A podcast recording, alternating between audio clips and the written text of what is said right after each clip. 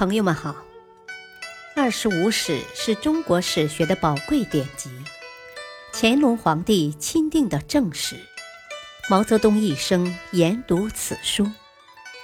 欢迎收听《二十五史》珍藏版第九部《梁书》传记第一，梁武帝。三，这一回他亲自主持佛教最盛大的法会——四部无遮大会，摘下皇冠，甩掉龙袍，从头到脚整个和尚打扮，睡的是木床，用的是土瓦器。入寺第二天，他便登上讲堂法座，向来自四面八方的男僧女尼、善男信女等。四部大众共五万人，滔滔不绝地宣讲《涅盘经》。后来他竟要彻底出家，群臣惶恐，拿出一亿钱来献给寺院，作为皇帝菩萨的赎身费。可是这位皇帝菩萨诚心皈依我佛，死活不出来，群臣无奈，只得一起跑到寺门口，送上联名表文。哀求皇上回朝理政，如此舍身，武帝先后有四次。为此，群臣共拿出四亿钱。于是上行下效，太子、诸王以及公卿百官、黎民百姓，几乎人人奉佛。良臣郭祖深说：“健康有佛寺五百多所，极为富丽堂皇。”有僧尼十万多，拥有大量财产，全国各地的寺院僧尼则不可胜数。僧尼养女续婢都不登记入籍，由此天下的户口减少了一半。如果再不禁止，恐怕不久将是处处建庙宇，家家是僧尼，再没有一尺土一个人是属于国家的了。当时北方大乱，与梁朝而言，正是北方用力的大好时机。而在四象成林、佛香缭绕、颂声如涛的局势下，武帝已没有澄清天下之志了。不仅如此，武帝此时还度短筋长，讨厌臣下触及时弊，直言劝谏。大同十一年。公元五百四十五年，散骑常侍贺琛奏臣四事：一是州郡县瓦乡忽扰不堪，为事争敛，官吏贪钱，民不堪命；二是士族淫逸奢侈，互相夸豪；三是官吏以诡计求进，以刻薄为能，作威作福；四是。事繁费重，民怨沸腾。武帝看了这个奏章，大为恼怒，召来主簿，口授敕书，责备贺琛。贺琛一片忠心，反受怪罪，只好从此不再说话。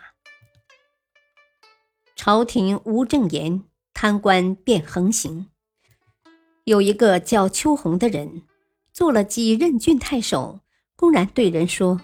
我做太守，郡中有四禁，即水中鱼鳖禁，山中獐鹿禁，田中米谷禁，村中民树禁。这样的四禁太守，武帝却不曾问罪，相反，百姓有罪，则按之如法。有一次，武帝去南郊祭天，一个老人拦住他的车。说：“陛下对老百姓用法太严了，对权贵太宽，不是长久之计呀。若能倒过来就好了。”武帝因此下了一道宽民诏，但对犯罪权贵仍然没有严起来，尤其是晚年重用诸役群小，败乱朝政，祸国殃民。到了太清年间，梁朝已是政散民流，礼坏乐崩，人人厌苦，家家思乱，眼看就要出现外崩中溃的大乱局面。而此时又发生了侯景之乱。太清元年（公元547年），东魏叛将侯景叛归西魏，同时又派人带信给梁武帝，愿献河南十三州之地投梁。武帝接受了侯景的投降，封他为河南王，都督河南、河北诸军事。当武帝派军北人接应侯景时，却被东魏打败，又改与东魏讲和，准备交出侯景。侯景便带领八百叛军南下，勾结萧正德进攻建康，并包围台城。太清三年三月，侯景杀入台城，将武帝软禁在禁居殿，并减少其饮食。五月。武帝饿死在该殿，临死前觉得口苦，想要几口蜂蜜，却终也没有吃到。终年八十六岁。平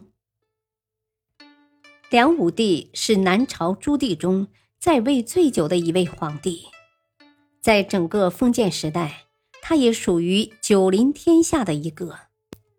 他的一生颇为复杂，既有举兵除暴、平定南方的雄才大略，也有任贤用能、勤于政事的文治武功，更有流连佛教、开门积道的昏庸和失误。他一辈子用尽心思来调和内部矛盾，对待宗室弃宋齐的骨肉相残。为骨肉恩爱，可他的子孙相残，比前朝有过之而无不及，甚至不惜投依外朝来达到夺位的目的。他想把士族和寒门之间的关系摆平，可士族埋怨他爱小人而疏君子。小人呢，有了权，有了势，不但在士族面前不甘拜下风。在生活享受上也穷奢极欲，以致台城被围之时，城内有兵，却找不到能带兵之将。此外，他的为人和性格颇值得注意。他生活节俭，五十岁以后不近女色，冬天五更时即起床办事，手冻裂也不停笔。不少人认为这是他在耍花招。是个大欺骗，其中的矫情成分是有的，但说是欺骗过分了些。不管怎么说，梁武帝是南朝历史上的关键人物，是他的一些政策和措施开发了江南，使南方经济发展到前所未有的高度。但也由于他的种种失误，招致了梁末大乱。折断了南方发展的旺盛势头，使南方经济再度跌入低谷。